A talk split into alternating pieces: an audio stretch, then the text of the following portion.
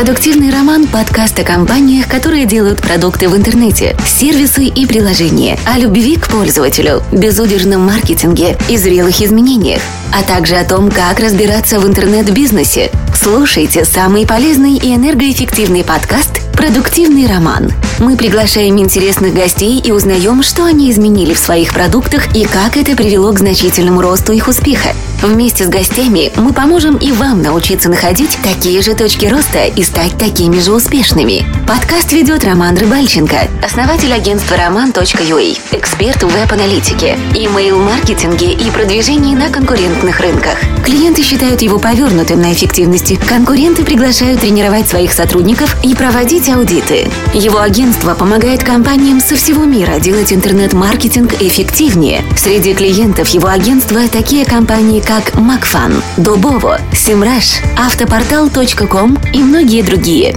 Встречайте, Роман Рыбальченко. Всем привет! Это очередной выпуск подкаста «Продуктивный роман», и у меня в гостях человек, который прилетел из Нью-Йорка, Василий Иванов, живет в Одессе и работает большую часть времени, руководитель э, компании Keep Solid, компания, которая разрабатывает ПО, и не только ПО. Привет!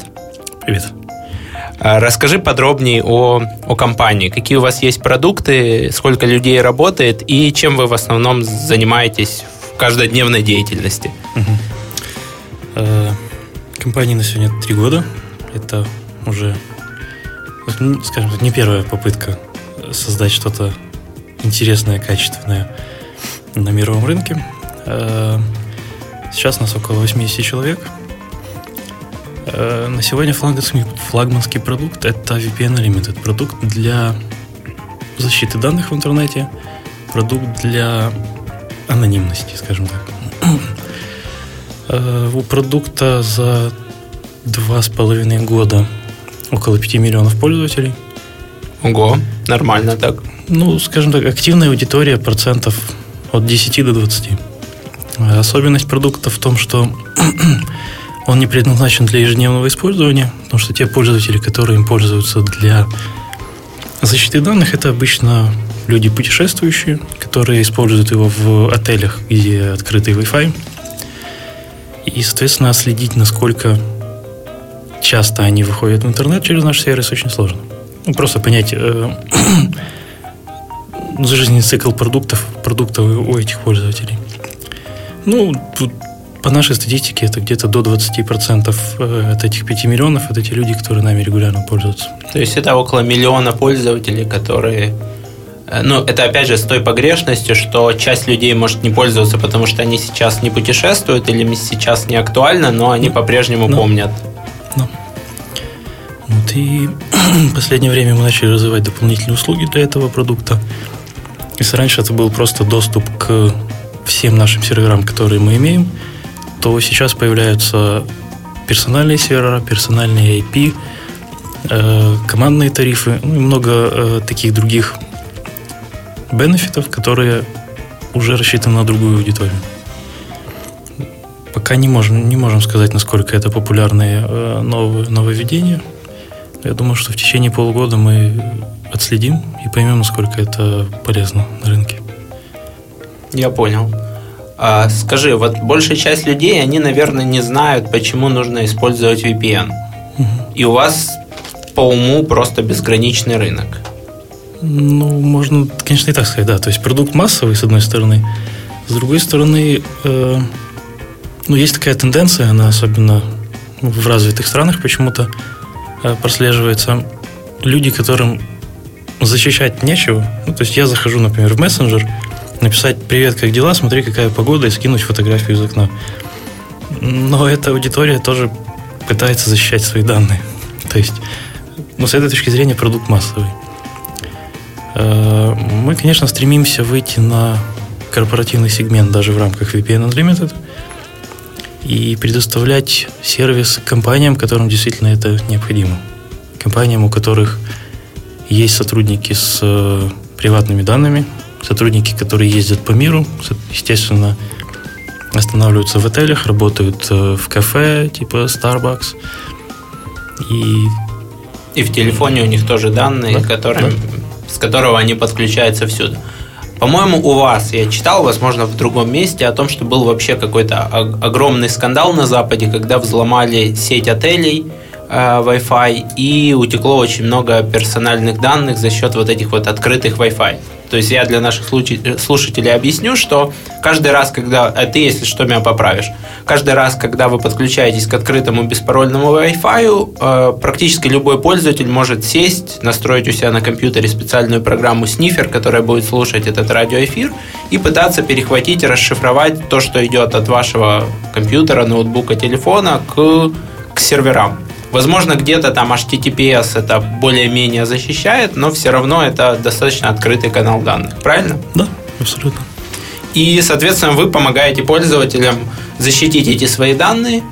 И плюс я тоже, по-моему, у вас видел, что вы помогаете там посмотреть э, контент доступен, доступный для других стран, например, там Netflix, находясь на другом конце земли, ты хочешь посмотреть свой, свой аккаунт, новую серию сериала, или же посмотреть, насколько меняются цены в зависимости от того, из какого региона ты ищешь, например, тот же авиабилет. Да, да, есть э, такие особенности. Э, мы стараемся не злоупотреблять этим, но есть э, кейсы, в которых действительно это важно. Потому что, например, если я, допустим, гражданин Америки и уехал в командировку в Европу, но будучи гражданином Америки, я хочу смотреть Netflix, который доступен только на территории США. Вот тут с юридической точки зрения тоже есть вопрос. Могу ли я себе это позволить или нет? Потому что с технической нет. Netflix запрещает доступ к своим серверам, если я нахожусь за пределами США. Но используя VPN... Или дает тебе ограниченный набор контента. Да. Но используя VPN Unlimited, э, можно представиться пользователем на территории США – и попробовать получить доступ к этому контенту. Правда, в последнее время Netflix уже несколько раз менял подход к этому, менял алгоритмы определения э, пользователей, является ли он пользователем через VPN-сервера или нет. Э, и вот то, он, то он разрешает доступ через VPN, то он объявляет борьбу с этим. Ну, пока это один из таких интересных сегментов рынка, где пользователи от нас ждут, что мы им поможем получить доступ – а мы ждем от Netflix, на чем же он остановится, чтобы мы вообще дальше могли разрабатывать свои технологии. Ну, я так понимаю, что Netflix на самом деле не против, но на него сверху наседают правообладатели, которые говорят, мы продали права на этот фильм, на вот этот вот регион другому угу. правообладателю, и на самом деле вот, вот мне кажется, это все как это зеркальное отражение вот этих санкций сверху вниз, ну, может быть, это. И вот у меня еще есть точка зрения такая, что Netflix зарабатывает на рекламе. И рекламодатели, видимо, американские. Естественно, если он будет иметь трафик из э, других стран на рекламные объявления, то просто стоимость рекламы будет резко падать, потому что нецелевая аудитория просматривает рекламу, соответственно, стоимость каждого показа будет уменьшаться, потому что эти люди ничего не купят. Поэтому, возможно, в интересах Netflix тоже есть ограничение доступа. Ты знаешь, я не замечал рекламу на Netflix, но, возможно, для американских пользователей она действительно есть. Потом, ну, у меня платный аккаунт там был пару месяцев, ну, окей. На самом деле, кроме Netflix, есть еще куча сервисов, начиная там от Pandora и заканчивая ну, всеми остальными Spotify и так далее. Соответственно, главный ваш продукт это VPN Unlimited. Как он появился? Откуда, ну вот откуда корни у этого продукта? В какой момент вы решили его делать? Что послужило причиной? Когда мы только начинали компанию, мы понимали, что мы хотим сделать что-то такое интересное, грандиозное. И мы пробовали. Мы пробовали, и это вот одна из попыток, которая выстрелила. У нас на тот момент было ну, до пяти человек до пяти человек, и весь сервис это было одно приложение под э, iPhone и два сервера, по-моему, в Лос-Анджелесе. Все. Сейчас у нас уже, мне кажется, под тысячу серверов по миру. Приложения под все известные платформы популярные. iOS, Android, Windows, Mac, Linux, э, браузерные экстеншены. И, ну, конечно, стало интереснее, нагрузка больше. Количество человек уже около 80. Не все занимаются этим продуктом, но участвуют точно. А что не взлетело? И как, как вы поняли, что VPN Unlimited полетел? Вот был, помнишь ли mm-hmm. ты этот момент? Ну, тут ключевой показатель это продажи. Мы понимаем, понимали, что были продукты, которые продаются так себе, но они то есть их можно продвигать, ими можно заниматься, но они достаточно простые и их легко повторить.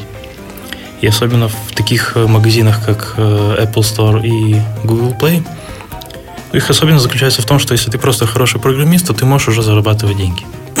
Тебе не нужно заниматься вопросами маркетинга, продвижения, пиара. Ты делаешь хороший продукт, выкладываешь, и он продается.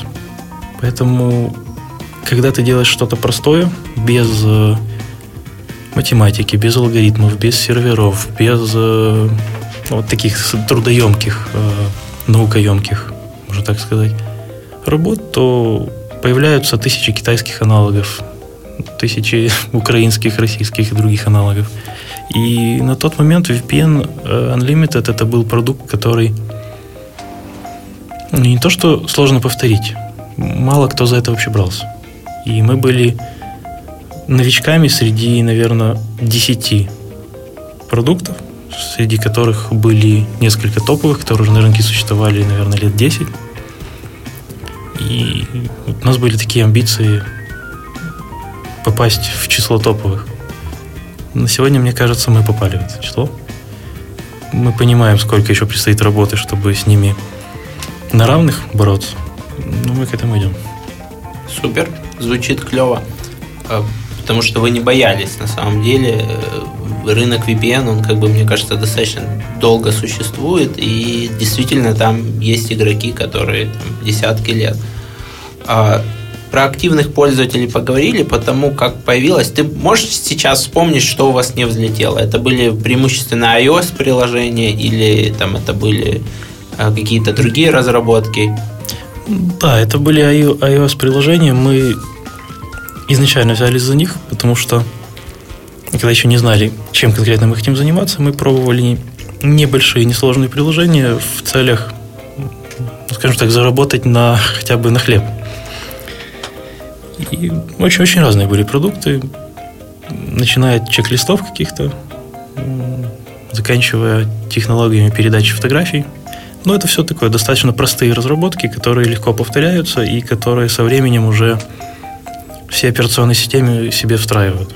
Поэтому продавать то, что встроено в операционную систему бесплатно, уже не получится.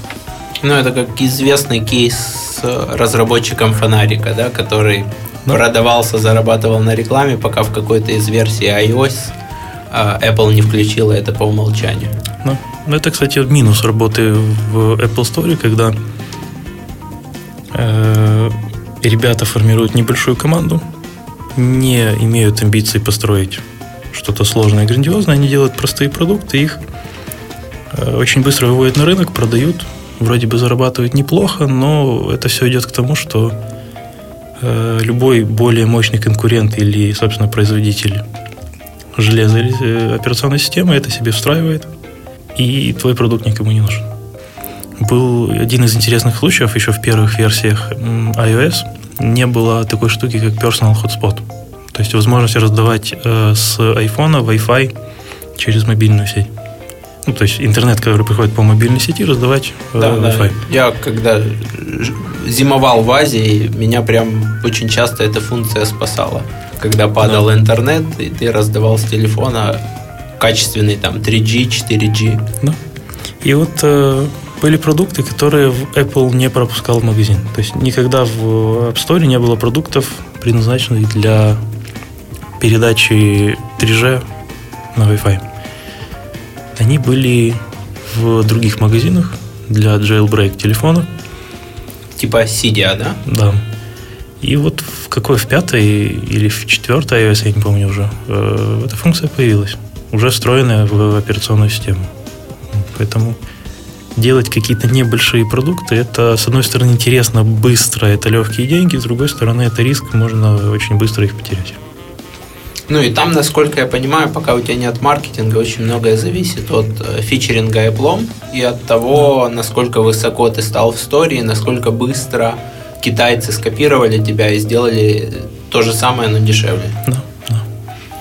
А делали и делаете ли вы сейчас что-то под macOS? Потому что iOS это все-таки, ну, там, пороговый лимит, сколько готов пользователь заплатить за приложение, это, ну, наверное, там, до 10 долларов, хотя большинство приложений продается там до 3 долларов, в то же время как похожее по функционалу macOS приложение может продаваться за 15, за 20, а иногда весь бандл там и за 150.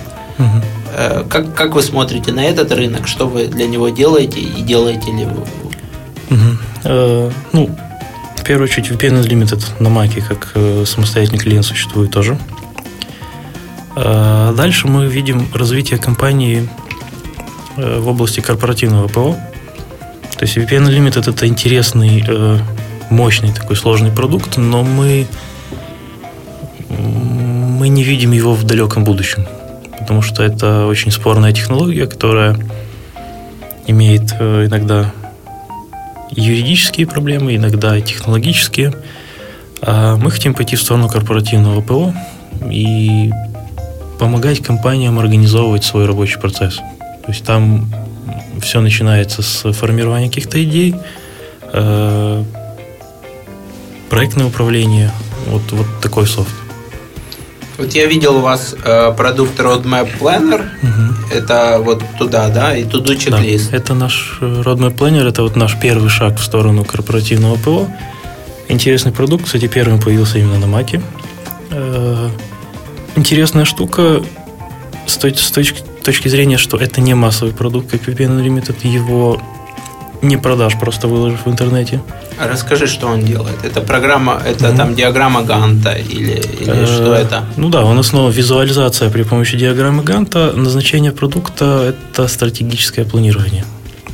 То есть э, целевая аудитория – это топ-менеджмент компании, который планирует работы на долгие годы вперед. Э, диаграмма Ганта, она похожа на все остальные системы проектного управления, но только обычно проектное управление работает с детализацией чуть ли не несколько часов. Э, с точки зрения стратегического планирования это совершенно не нужно. Поэтому у нас дискретная задача один день, но мы не рекомендуем пользователю использовать, потому что ну как можно запланировать задачу на несколько дней, которая будет в следующем году? То есть она 100% будет сдвигаться, она будет изменяться во времени, в длительности, в сложности, чем угодно. Поэтому э, алгоритм работы этого продукта рассчитан именно на длительные э, независимые задачи, такие большие, которые потом уже превращаются в планирование конкретных проектов с точностью до дня, но не в этом продукте. Э, интерес этого продукта вот, с точки зрения организации компании в том, что мы сейчас формируем новые подразделения. Есть отдел сейла теперь занимается не акциями, акциями на массовом рынке, а он будет находить лидов и им уже персонально продавать этот продукт. Тарифы, соответственно, все тоже э, рассчитываются с учетом количества пользователей, а не так, что мы продаем одну лицензию одному пользователю. Э, вот сейчас вышла версия 2.0. Мы ставим на нее очень большие ставки, потому что в ней появились э, функциональности, связанные с коллаборацией. В первой версии я, как э, одиночный э, руководитель компании, мог формировать свой roadmap, стратегию, за ней следить, как-то там менять планы, и на этом все. Сейчас у меня появилась возможность документ расшарить партнерам, наблюдать, кто из партнеров как этот документ меняет, вести презентацию прямо из этого продукта. То есть э, уже появляются зачатки командной работы, которая должна вовлекать э, весь топ компании. Как, как вы исследуете потребности вашей аудитории, как вы понимаете, что вы вот что на этом рынке можно вылазить, что на нем можно работать, потому что на самом деле мне кажется, что вы где-то даже залазите на рынок там крупных компаний типа Microsoft, и я сейчас точно там не скажу, кто еще занимается там таким стратегическим планированием, но я вот помню, что у Microsoft есть продукт то ли, то ли Visio, то ли, то ли вот еще какой-то такой, то ли Project. Project есть, да. Project, а, который, в принципе, в какой-то мере, там, возможно, уже закрывает эту потребность. Вот как вы э, на, работаете с аудиторией, как вы понимаете, что вот действительно вы здесь можете стать лучше и, и найти зазор для роста? Угу. Ну, во-первых, у нас есть некоторый опыт из прошлого. Мы с партнерами достаточно давно работаем в разных продуктовых компаниях. Мы посмотрели, как это работает по обе стороны баррикады, и будучи наемным сотрудником, и будучи руководителем компании или подразделения какого-то в компании. И, наверное, это просто наше видение, как, э, как можно сделать что-то лучше, чем то, что уже есть. К чему мы должны прийти, чтобы вот... Ну, почему я лично люблю iPhone? Потому что когда я после него беру какой-то другой телефон, ну, что-то мне кажется, у меня пальцы не так растут, как надо в другом телефоне. В iPhone все достаточно просто. Каждая кнопка, которая для меня важна, она находится на виду. Мне не приходится лазить через весь телефон, чтобы куда-то заходить, открывать и вот просто позвонить. Мы хотим прийти примерно к такому же в корпоративном сегменте, когда использование нашего продукта поможет людям сэкономить время. Примерно из этого я сформировал э, политику компании, э, миссию компании. И миссия у нас звучит, ну если очень коротко, то это экономия э, времени компаний и сотрудников этих компаний. То есть мы хотим сделать такой софт, который позволит людям на программное обеспечение уделять как можно меньше времени, чтобы больше заниматься своей непосредственной работой. Скажи, что, что это значит на практике? Вот угу. как, как вы действительно там Возможно, ты, ты мне скажешь, мы не проводим исследования, мы делаем вот так, как мы считаем нужным, и там рынку это нравится или не нравится. Или ты скажешь наоборот, там, мы проводим многочасовые интервью. Расскажи на практике, как вы работаете с продуктами. Угу. Ну, на тему исследований мы только сейчас формируем отдел R&D, Research and Development, э, который будет заниматься именно исследованием рынка, перманентно только этим. Э, до этого мы наблюдали, что есть на рынке. Мы сталкивались с какими-то проблемами. Мы, пытаясь найти решение своей проблемы, иногда понимали, что оно есть, иногда понимали, что его нет. Иногда находили, да, решение вроде бы есть, но оно неудобное. Вот, например, взять, э, взять тот же Roadmap Planner, некоторые руководители компаний, которым я показывал, задают вопрос, а почему вы делаете под Mac? Вам же придется потом делать под Windows, под э, iPhone, под Android, под Linux. Почему вы не делаете в вебе? У меня сразу первый вопрос. Вот ты как руководитель компании, наверное, куда ты летаешь на самолете. В самолете интернет есть далеко не всегда. И даже когда есть, вот последний раз я летел в Нью-Йорк, заплатил за 24 часа интернета что около 20 долларов. Что на самом деле для самолета очень недорого.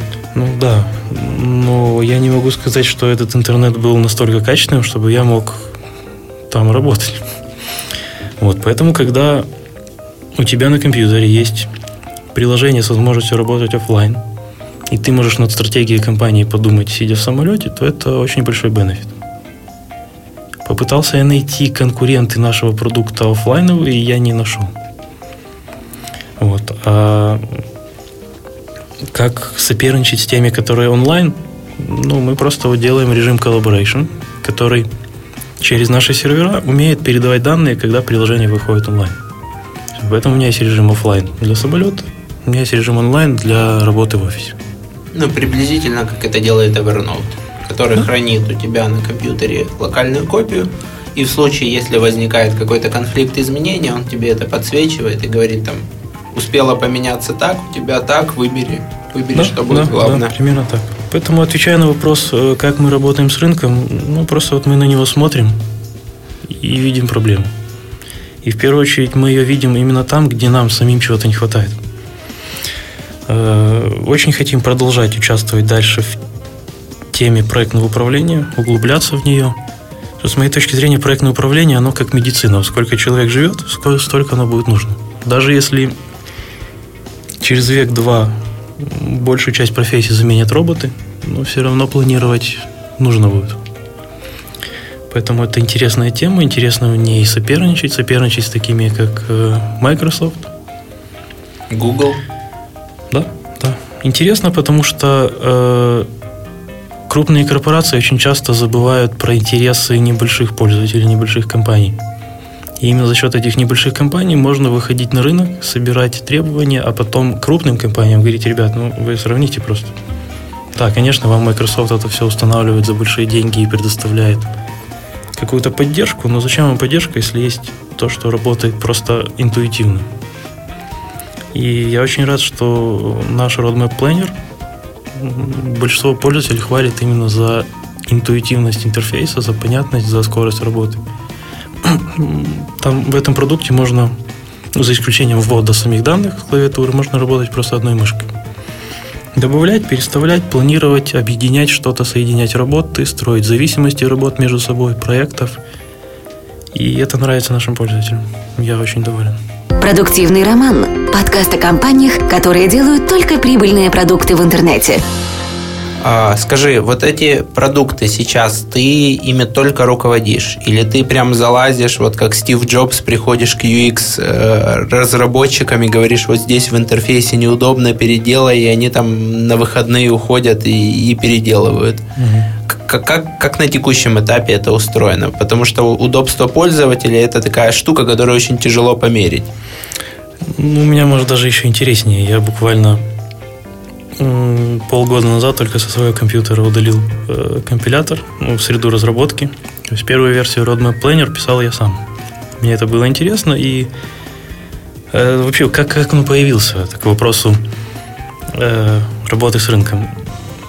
Я начал потихоньку планировать э, развитие компании на несколько лет вперед. И я это делал в электронных таблицах. И тут я понял, ну что-то не так. Потому что когда я просто в двухмерной таблице начинаю переставлять какие-то квадратики, где написаны названия работ. Ну, такие длиной в месяц, а то и по полгода. Я начал искать решения. Нашел решения только онлайн, и они мне показались неудобными. Начал гуглить, какие есть проблемы на эту тему в интернете. И с удивлением узнал, что я не один э, в электронных таблицах строю стратегию компании. Ну и учитывая мое программистское прошлое, я решил попробовать накидать продукт, который визуально будет понятен и удобен. Ну, так появилась первая версия. И только полгода назад ты снес компилятор, да, и уже отдал, да. отдал продолжать это коллегам. Да, э, я отдал продолжать. Я пока остаюсь еще и продукт-оунером этого продукта. То есть определяю его видение, определяю э, планы на ближайшее время по развитию продукта. И не только в этом продукте. Сейчас, я уже говорил, нам всего три года, и мы еще не построили настолько детальную структуру, чтобы я действительно мог от всего абстрагироваться и заниматься каким-то э, стратегическим руководством. Я участвую в разных продуктах, в разных ролях.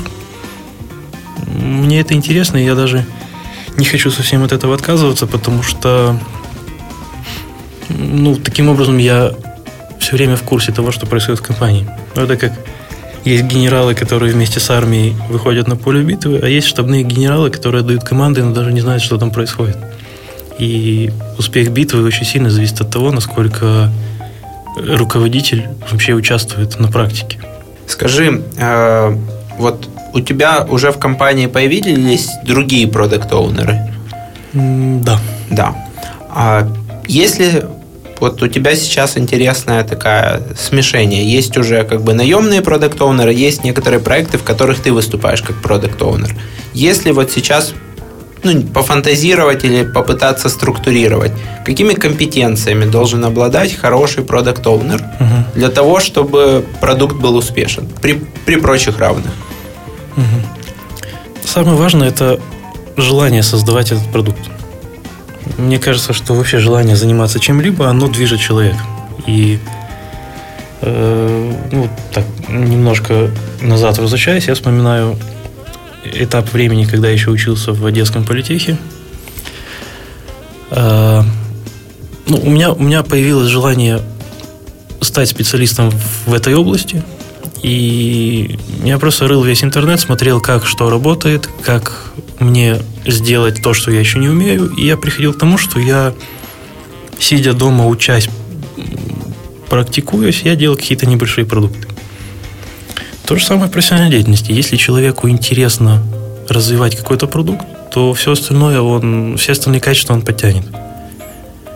Конечно, очень важна ответственность, потому что отдать команду это одно, а проверить и добиться результата это другое. Ну, это, мне кажется, все остальное это очень второстепенно. То есть он, он сам должен быть гореть продуктом, он должен быть ему интересен, да. не все равно. Да, да это в первую очередь. И он должен заставлять как бы там вещи, чтобы они случались. Make things happen. Да. Хорошо, а по, по техническим, по софт-скиллам, какие вот простые скиллы ему просто вот нужны в каждодневной работе для того, чтобы это было эффективно? Ну, во-первых, это зависит от продукта. То есть область, который, э, для которой предназначен продукт, она определяет, что нужно человеку, насколько он должен понимать техническую область. У нас были прецеденты, когда мы брали людей, которые совсем не из IT, но им было достаточно сложно управлять э, каким-то подразделением, потому что э, они с командой говорили на разных языках. Это вызывало конфликты, это вызывало недопонимание. Э, ну, в первую очередь, из таких, даже не, не технических, а просто IT. Это средство коммуникации. Это умение в интернете найти все, что мне нужно. Технические, когда мы говорим уже про полный цикл разработки продукта, последние этапы, они достаточно важные, потому что появляются такие вещи, как э, бактрекинг, обсуждение того, что успели в продукте сделать, что не успели. И руководитель команды или продукт оунер э, должен уметь расставить приоритеты. Вот это важно, а это не важно. Ну, например, когда мы делаем roadmap, э, в каждом апдейте мы делаем по несколько функциональностей. Но бывают случаи, когда что-то одно мы не успеваем. И важно понимать, что вот, например, collaboration – это самое важное, что мы могли выкатить в 2.0. Мы не успели сделать э, outline. Outline – это другое представление данных, не ганчарт, а древовидная структура, которая позволяет быстро осуществлять навигацию по проектам или по работам, но она не показывает, где задача во времени находится. Ну, расставив приоритеты, мы для себя поняли, что мы выпускаем 2.0, что не выпускаем. Если не понимать, как это работает и для чего это нужно, то с этим могут быть проблемы, да. Так я, честно говоря, сразу даже затрудняюсь сказать, какие конкретно технические скиллы нужны. Ну, приоритизация, я тебя услышал. Приоритизация и умение общаться с командой на, на ее языке, ну, кроме там продаж, именно коммуникационных навыков, когда тебе нужно там, донести свою mm-hmm. точку зрения и удостовериться, что человек ее принял. Конечно же, то, что как мне очень нравится, у Приватбанка в свое время э, топ-менеджеры банка все научились языку запросов SQL.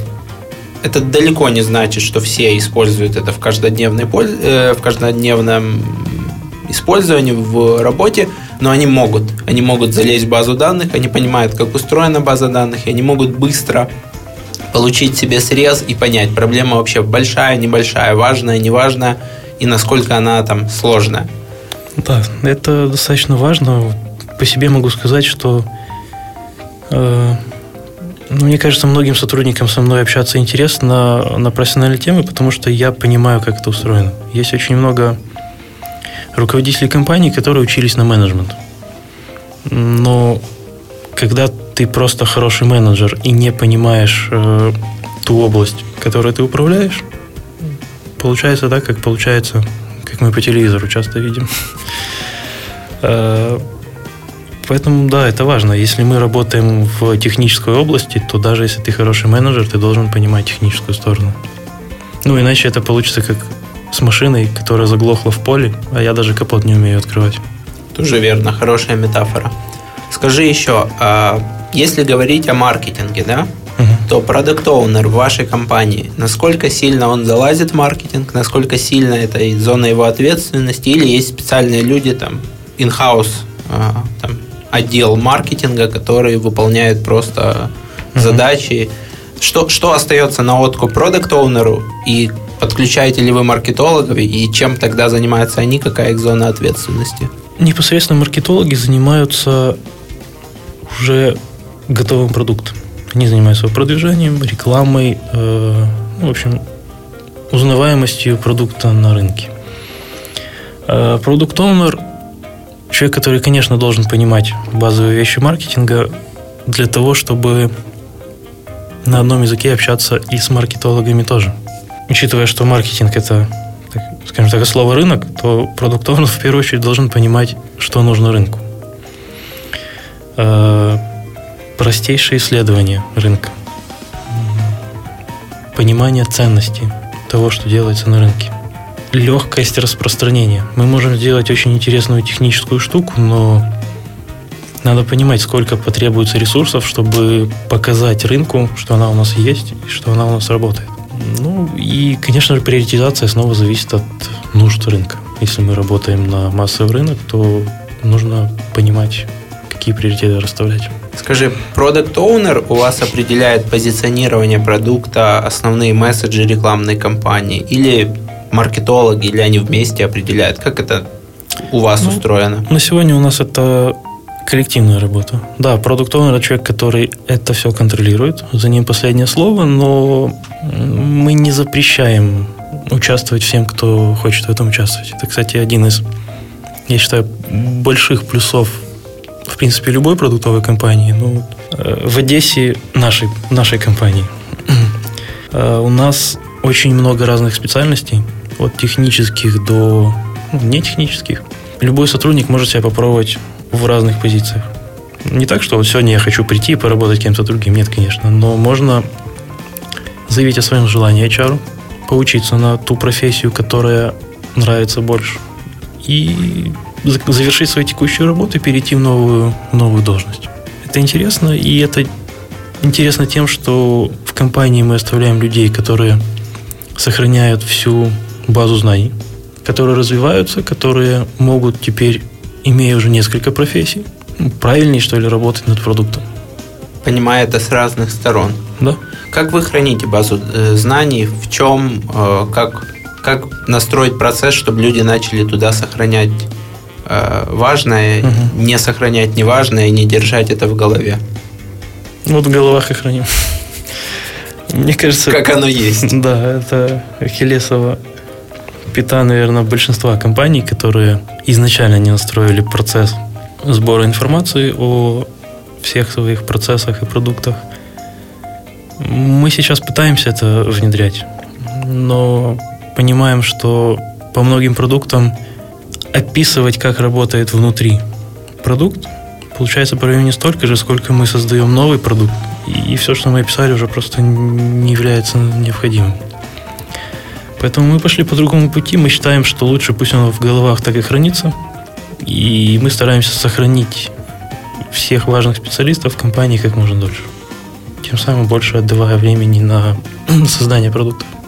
Ну, я с тобой согласен, что технически, пока ты опишешь продукт, уже следующая версия работает по-другому, или это не актуально, или, ну, в общем, это можно достаточно быстро восстановить из исходного кода, да, почитав там код. А вот там, я не знаю, портрет идеального клиента, а, какие-то исследования на аудитории, которые вы проводили и которые привели к результатам. Вот это вы сейчас куда-то сохраняете или пока нет? Тоже нет. Тоже нет. Да? Маркетинг, sale, пиар, они над этим работают, они изучают рынок, но над документацией они не трудятся. Ну, и это на самом деле не проблема инструментов, потому что есть там вики-подобные движки, есть Confluence, это скорее проблема... Ну, это вот, можно сказать, что это организационная проблема, но я в последнее время это перестал вообще как проблему рассматривать. То есть ребята работают, они роют, роют, роют вперед, и, и сидеть писать еще документацию, ну им просто действительно некогда. Услышал тебя. Э, ты уже частично э, коснулся одесского и вашей специфики. Я видел в интернете, ты очень непубличный, буквально там одно видео нашла моя ассистент с твоим выступлением в рамках одесского IT-кластера.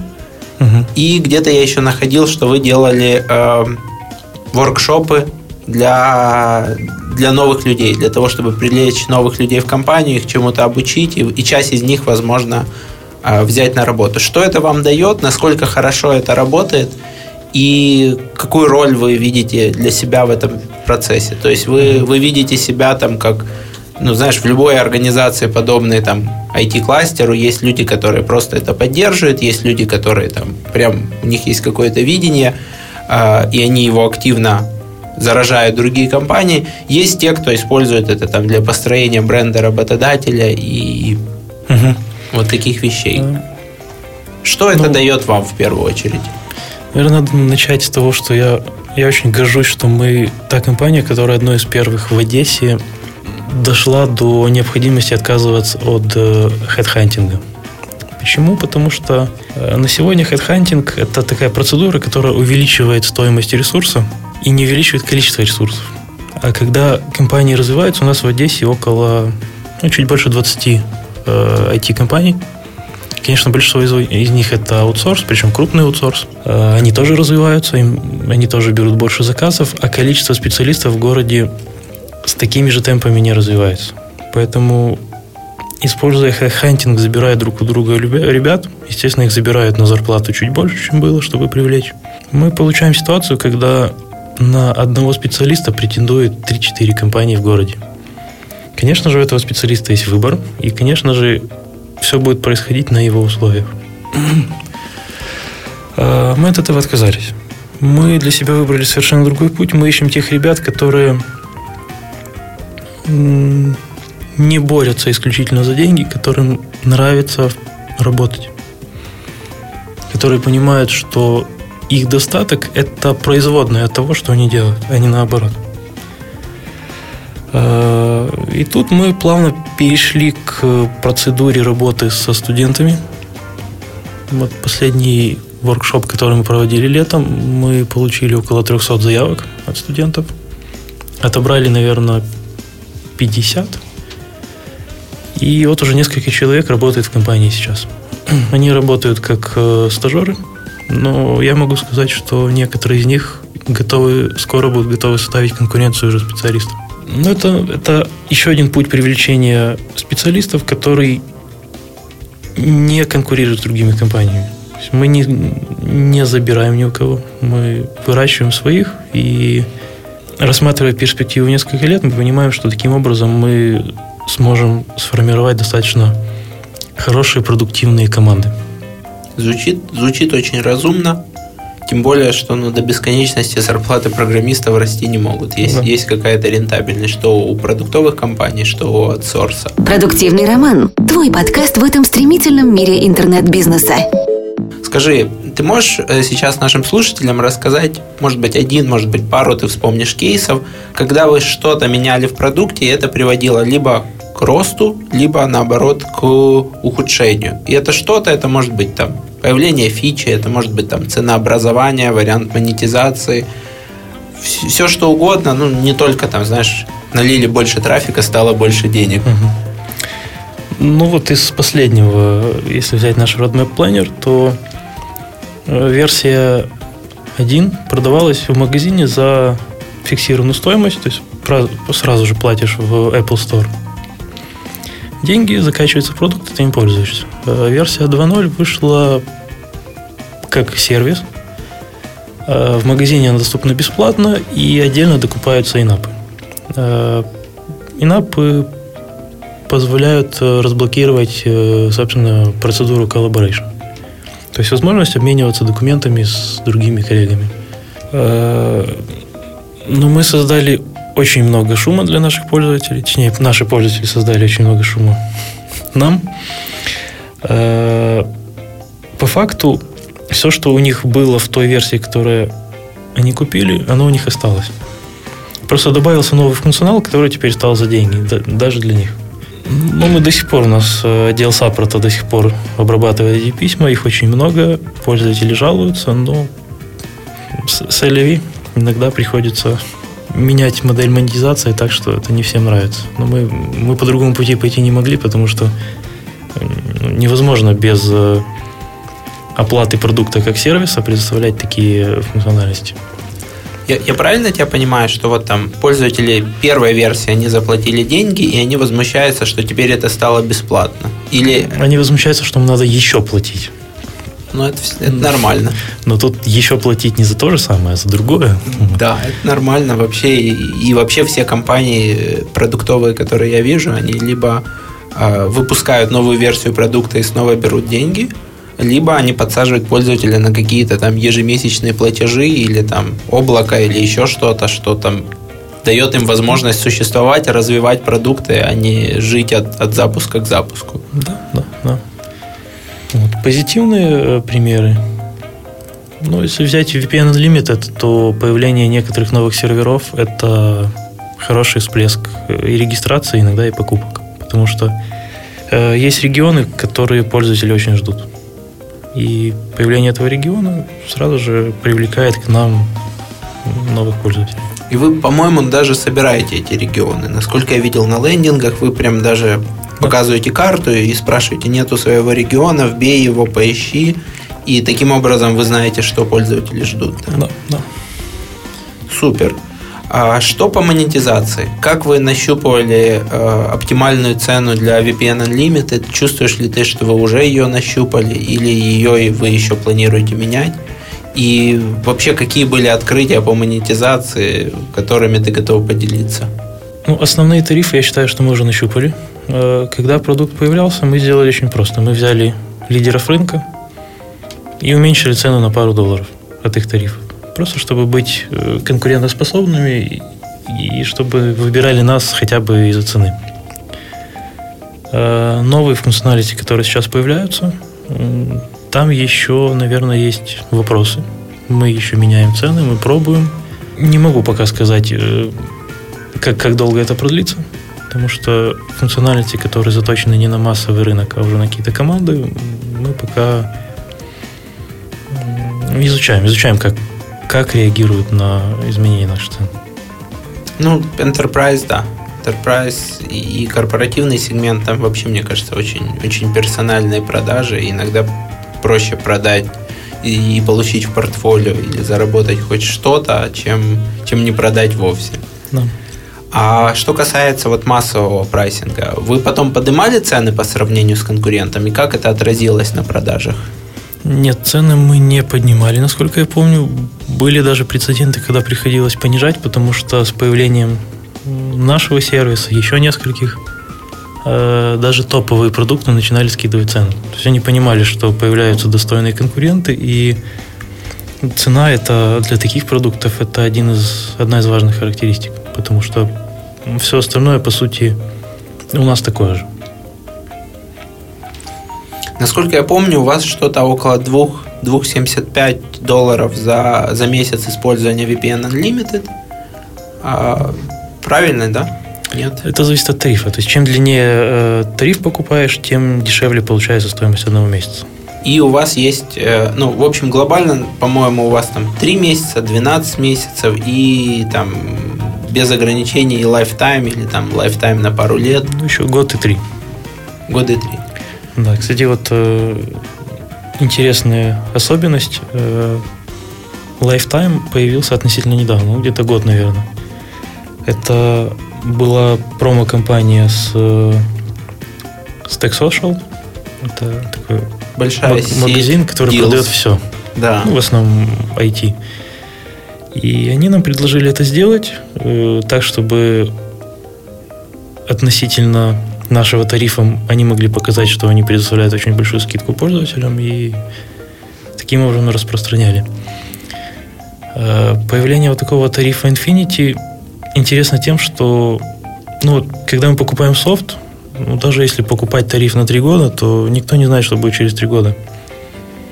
И даже сейчас мы смотрим, что у нас практически нет пользователей, которые несколько лет пользуются, не меняя продукт. Очень много переходят то от нас к другим, то от других к нам. Но когда люди понимают, что вот тут бесконечный, ну, грубо говоря, век я могу пользоваться – и это стоит практически столько же, сколько там, трехгодовой, то почему я буду платить меньше, я заплачу там, чуть-чуть больше, но зато я буду знать, что я всю жизнь буду пользоваться этим продуктом. Если компания к тому моменту да. еще будет существовать. При этом понятно, что никто же не дает гарантию, сколько мы сможем предоставлять эти услуги.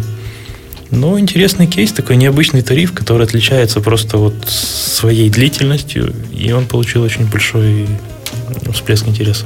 Заметили ли вы, что с появлением вот такого вот контрастно дорогого тарифа сместился акцент еще между там, там 3 месяца и год. вот между этими тарифами, что когда есть контрастная большая цифра, то люди более склонны взять средний вариант по цене, чем, чем самый дешевый. Или ну, такого перетекания не произошло в вашем случае? Ну, у нас немножко по-другому. Скорее, вот э, бесконечный тариф э, отобрал немножко у годового и трехгодового. И параллельно с этим мы ввели еще короткие 7 дней. И он тоже получил интерес. Я так понимаю, что среди тех, кто путешествует и кто хочет купить разово себе сам, самый короткий тариф, просто чтобы один раз попользоваться и забыть. Он у нас так и назывался Vacation, то есть тариф для одного отпуска. Получается, что так, чтобы сказать, что ваш заработок на пользователя, он вырос, то с учетом того, что появился Vacation, то, наверное, нет, да? Но вы получили новый, новый приток денег за счет Infinity, который позволил вам больше вкладываться в разработку и в другие продукты. Ну, отчасти да. С другой стороны, количество покупок очень коротких тарифов тоже такое, что ну, заметен прирост и финансовый тоже. То есть люди, которые не готовы были покупать дорогой тариф, может быть, они находили у наших конкурентов, может быть, они просто отказывались от покупки в принципе. Но когда этот тариф появился, то... Они это... используют его как триал? Нет, мы кроме триала, любой тариф, который у нас покупают, мы его добавляем к триалу. То есть мы не заменяем триал. То есть это все-таки люди, которым нужно там неделя-две, да, да. то есть неделя триала плюс там неделя использования продукта. Да. Ну или может быть гарантия того, что у меня точно будет работать, раз я купил. Кстати, да. Потому что если пользователь понимает, что он едет в те страны, где доступ к интернету ограничен, то они хотят заранее подготовиться и быть уверенными, что они точно получат доступ, а не так, что я приеду, например, в Китай, и там буду себе что-то настраивать. Самое забавное приехать в Китай и понять, что сайты VPN-провайдеров уже заблокированы. Да, да. Что ты, прежде чем ты его купишь, ты должен найти сайт, который будет загружаться, а потом понять, что он еще и будет работать в Китае. Да, поэтому я считаю, что вот такие люди являются целевой аудиторией коротких тарифов, они готовятся заранее и пользуются уже полноценно. В самом продукте вы как-то собираете имейлы пользователей, напоминаете им о себе, ну, поскольку весь трафик идет через вас, вы можете там иногда показывать какие-то там всплывающие окна, там, не знаю, заменять контент страницы или монетизироваться за счет там, я не знаю, а, подключение партнерки AliExpress. Каждый раз, когда пользователь будет заходить на AliExpress, это будет проходить через ваши трекинг-куки. Тут ты сейчас улыбаешься, а я такое видел дефолтное поведение на роутерах э, Xiaomi. Э, они называют это как-то Trade Assistant, который помогает вроде бы экономить при, при покупках. Нет, мы таким не балуемся. Да, мы собираем e-mail в том смысле, что регистрация, чтобы пользоваться нашим продуктом, в нем необходимо зарегистрироваться и обязательно через e-mail.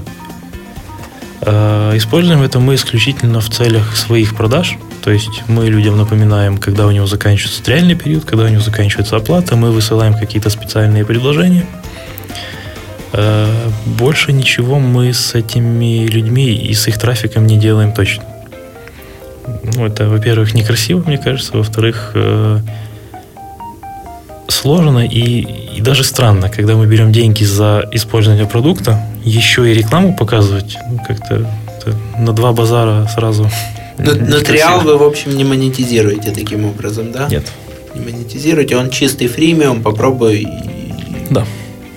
попользуйся. И он не ограничен особо по, кроме количеством дней, там, по, по объемам трафика. Ограничен. То есть он ровно такой же, какой продукт получит пользователь. Да, это скорее принципиальная позиция из-за того, что продукт называется VPN Unlimited, то Unlimited мы стараемся сохранять э, во всем. Трафик, скорость, все, что можем, мы не ограничиваем. Ну, в принципе, логично.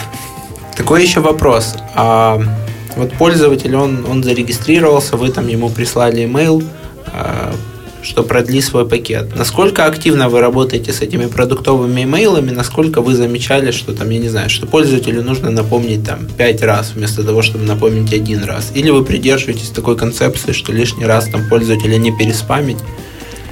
Мы вот до сих пор меняем периодически тактику, получаем разные фидбэки. пока не могу сказать, что вот что-то одно работает очень хорошо, что-то другое плохо. В разных ситуациях работает по-разному, но пытаемся отказаться от состояния спамеров, потому что у нас был период, когда мы поймали себя на том, что все наши сейловые акции не работают, начали разбираться и поняли, что просто наши письма все уже давно в спаме лежат у всех пользователей. Вот. Мы на тот момент пересмотрели алгоритм работы, когда какие письма высылаем, ввели обязательно подтверждение регистрации, потому что мы как VPN-клиент даже не требовали подтверждения регистрации. То есть можно было ввести абсолютно любой email, на который мы потом что-то слали. Особенно у вас аудитория, которая любит конфиденциальность, да. можно использовать имейлы. Но тут получается... Да, ситуация, когда мы на несуществующий email отсылаем письмо, то почтовый провайдер считает, что мы спамеры. Поэтому нам пришлось ввести подтверждение регистрации. И сейчас ситуация стала лучше. Но ребята в отделе сейла продолжают подбирать алгоритмы, когда отсылать какое письмо, за сколько времени, с каким содержанием. ну, даже над темой письма работают очень долго. Пробуют одно, пробуют другое. Это вот отдел sale или отдел маркетинга у вас Sale. Sale? Да. Ну, то есть э, пользователи, которые к нам уже пришли, это кандидаты для работы отдела сейла. Маркетинг мы рассматриваем как э, подразделение, которое привлекает пользователей к нашему продукту. И на этом не заканчивает свою работу. То есть маркетинг работает над там, customer acquisition, э, привлечением пользователя, оптимизацией стоимости привлечения, а sale уже выступает такими аккаунтами, которые работают с lifetime value и, и так да, далее. Да, да. Но по сути им нужны э, маркетинговые компетенции. То есть это уже не чистые сейлы, если они могут проанализировать, за сколько дней лучше сделать офер и как он сработает. Ну, с этой точки зрения, э, вообще мы когда оргструктуру нашу детализировали, изучали, как сейчас на рынке устроены подобные компании. Ну, с этой точки зрения вообще можно сказать, что маркетинг и пиар – это просто какие-то подразделения в рамках сейла. Потому что все работает для того, чтобы мы продали. Но мы для себя разделили. Э, мы сделали независимый отдел сейла и маркетинга. Ну да, доступ к данным у них абсолютно ко всем есть. Зачем ограничивать, если это может принести дополнительный профит? Они, они над этим работают, анализируют, пробуют. Ну, ты знаешь, на Западе э, маркетинг and sales обычно так, так прям целая эта область знаний и, и называется. У нас почему-то привыкли там, многие делить, что отдельно это менеджеры по продажам, это, это маркетологи. Они там сидят за, за, за разными стенами и не uh-huh. знают друг о друге. Как вы собираете э, пользовательскую обратную связь? Э, как вы ее, в какие моменты вы ее собираете и как вы ее потом в дальнейшем используете. Угу. Ну, если говорить про VPN Unlimited, то это Customer Support. Он ваш или да, он да. аутсорсный? Он наш, и он у нас круглосуточный. Мы были вынуждены уже на 24 на 7 посадить команду, потому что такое количество обращений, что в рабочее время они не успевали. Ну и опять же, работать только в рабочее время, если, например, по часовому поясу Украины, то значит все американцы будут сутки ждать ответ, что очень некрасиво, я считаю. Поэтому они работают круглосуточно, отвечают. И на этом э, общение с пользователями VPN Unlimited заканчивается. Если взять э, Roadmap Planner, то интересного эффекта добились, встроив прямо в главное окно приложения кнопку «Feedback». Когда мы его вставили, мы просто невероятное количество предложений получали от пользователей, причем очень позитивных. Ребята предлагают сделать что-то еще, объясняют почему, объясняют, как это лучше сделать. И мы таким образом собрали очень большой бэклог продукта. И это был, была качественная обратная связь да. от э, тех людей, которые действительно могут расписать задачу. Да. А не просто там не работает, крэшится. Да, Супер. А как как-то вы эту э, обратную связь вы ее там подключали структурирование или просто вот все потоком идет, а потом продукт оунер разбрасывает в бэклог, смотрит, что часто запрашивает, что нет? Ну, на сегодня можно сказать, что потоком. То есть мы используем специализированные системы для обработки всех запросов, но автоматически практически ничего не сортируется. То есть это просто helpdesk, возможно, с тегами да. и то, которые там да. пользователь добавил или нет. Почему так? Потому что очень часто пользователи описывают проблему такими словами, что автоматически ее отнести к какой-то категории крайне сложно. Поэтому ребята в Customer Support читают, понимают, в чем проблема, передают проблему команду и отвечают пользователю, как они видят решение. Ну, а вы не готовы вот к такому там публичному формату, типа user echo, когда пользователи голосуют, кому важна эта фича, угу. для того, чтобы не скрывать планы перед конкурентами, да? Нет, мы к этому абсолютно нормально, ну, мы готовы к этому, нормально на это смотрим. Я вижу в этом другую проблему, как, что ли, заблуждение. То есть, когда пользователь заходит в раздел, где можно оставить свое предложение, и видит уже, какие есть, он быстрее будет ставить плюсы тем, что уже есть, и не напишет свое. При том, что он мог написать свое пожелание своими словами, и мы это прочитаем и поймем так, как написал конкретный пользователь, а не просто как еще один плюсик к чему-то пожеланию. Поэтому пока вот я принципиально не хотел вводить такие штуки. То есть вы по факту э, можете потерять качество этой обратной связи. Он видит как бы решение, но на самом деле вы внутри там у себя понимаете, что это как бы решение можно там реализовать по-другому. Да. И по факту он проголосует за это как бы решение, вы его внедрите вместо того, чтобы там другого уровня решения дать, да. исходя из его реальной потребности. Угу. Ну и может быть ситуация, когда, допустим, вот 10 человек нам пишут об этой проблеме. Но один напишет так, что, ну, грубо говоря, вот он нам уже решение прислал. А если он не сможет написать нам ничего, а просто будет ставить плюс, то, то мы будем думать, что эта проблема немножко другая. Да, да, тоже, тоже звучит, в принципе, логично. По остальным вашим проектам, да, я видел на сайте список из порядка там 6 или 8 проектов. А что, что сейчас еще тоже растет, куда вы вкладываете свои силы, или же это проекты, которые были в свое время запущены и, и просто там продолжают существовать без, без там угу. массовых активностей? Ну, скорее, да. Скорее это то, что убить жалко, а заниматься некогда. А у нас есть другие проекты, которые сейчас внутри компании разрабатываются, но о них никакой информации еще снаружи нет. Это все тоже в сторону корпоративного сегмента. Я надеюсь, что в этом смысле следующий год для нас будет очень продуктивным, и хотя бы несколько новых продуктов мы на рынок выведем. Как часто вы релизитесь? То есть как как, как часто вы обновляете продукты и вы предпочитаете там мелкие фиксы или прям такие большие заливы там раз в месяц? Ну, насколько вот у вас устроена mm-hmm. эта структура, там, спринтов или не спринтов? Mm-hmm. Ну вот, э, если мы берем VPN Unlimited, продукт, который уже достаточно взрослый, он обновляется часто и с какими-то мелкими изменениями что-то несколько пользователей попросило, мы понимаем, что за теми несколькими пользователями, которые к нам обратились, есть еще десятки, которые просто не обратились, но испытывают эту же проблему.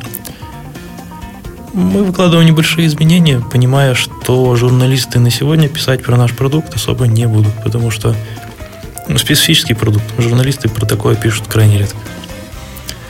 Если брать э, Roadmap Planner, то это продукт, который мы готовим, к релизу заранее мы оповещаем журналистов, и апдейты минорные выходят, наверное, раз в месяц, в два, в три. Но мы в каждом апдейте предоставляем пользователям какую-то новую функциональность, которая делает продукт еще интереснее. И которая вот этот набор э, изменений делает значимыми в глазах журналиста. Да. Я тебя понял. Ты много путешествуешь. Скажи, что, э, ну, во всяком случае, исходя из моей информации, это что мы тебе нарыли в интернете. Что, что тебе нравится за границей и что бы ты хотел привнести сюда, в Украину? Ну, первое, это тема, которую я прожужжал в уши уже всем своим друзьям, это, наверное, ну, культура. Э, почему мне очень нравится Калифорния? Это люди, которые всегда улыбаются. Это люди, которые соблюдают правила. Причем мы можем говорить про дорожное движение, мы можем говорить про ресторан, про что угодно, но люди, которые соблюдают культуру и этикет, ну, как-то значительно приятнее с ними, они менее озлоблены. Вот у нас, если заходишь в лифт, то классическая ситуация, э, все стоят, смотрят в пол. Если в Калифорнии заходишь с кем-то в лифт, то завязывается разговор, привет, как дела? Смотрел ли бейсбол, смотрел еще что-то. Ну, то есть вот такое дело пошло. И ты понимаешь, что ну, это приятнее, это интересно. Это как-то, ну, жить хочется. Ты рассматриваешь вариант перемещения туда или ну, тебя очень много сдерживает здесь? Я его рассматривал. Есть очень много факторов, которые на это влияют, но я когда-то рассматривал такой вариант. Отложил? Ну, да. Да, есть, есть пока другие э, задачи, которые нужно решить. Ну, в целом, наверное, можно назвать переезд э, в Калифорнию такой мечтой. Ну, это хорошая мечта, хотя, с другой стороны, я пока в Америке не был, а многие мои друзья, которые там были, они говорят, что все прикольно, но жить я вот... Ну, опять же, это они не совсем про Калифорнию, про США в целом, но жить я там не готов, и ты когда его спрашиваешь, почему не готов, он говорит, ну, вот как-то не могу объяснить. Ну, вроде все прикольно, но, но не готов. И вот я планирую составить свое впечатление, но мы недавно были в Австрии с моей женой в свадебное путешествие, поехали к друзьям, и я очень четко отловил то, о чем ты говоришь. Про уважение, про соблюдение правил. Там даже собаки не гавкают. То есть там собаки просто не привыкли гавкать. То есть там настолько все спокойно и сделано для людей, что, что ты приезжая сюда, чувствуешь значительный контраст. Да. Но с другой стороны, вы делаете классные продукты, трудоустраиваете 80 плюс человек в Одессе, обучаете студентов и имеете возможность что-то поменять сначала в Одессе или в рамках даже там своей компании, а потом и по всей Украине. Да, у нас, кстати, появилось несколько интересных организаций общественных, которые примерно этим же занимаются. Я, я верю в то, что в ближайшие годы принесут позитивные изменения в город. Может, и в страну. Супер. Я, я предлагаю на этой позитивной ноте сегодня закончить. Э, пока ты говорил, кстати, про, про доставляемость в спам, э, один из прошлых выпусков подкаста можно будет послушать про то, как, как не падать в спам. И давайте жить так, чтобы в наших компаниях, в наших странах э, улучшался вот этот вот уровень общественного как это, порядка, уровень уважения, было больше улыбок, люди делали то, что им интересно – ставьте лайки, слушайте подкаст, оставляйте вопросы в комментариях на Роман Юэй. Я попрошу Василия, если у него будет время, ответить на эти вопросы, если вы не поленитесь и не постесняетесь их оставить. Окей. Okay. Да? Все, спасибо, до новых встреч, пока-пока. Пока. -пока. Подкаст «Продуктивный роман» о компаниях, которые делают продукты в интернете, сервисы и приложения. Подписывайтесь на новые выпуски на сайте roman.ua в разделе «Подкасты». Ставьте 5 баллов в iTunes и рекомендуйте друзьям.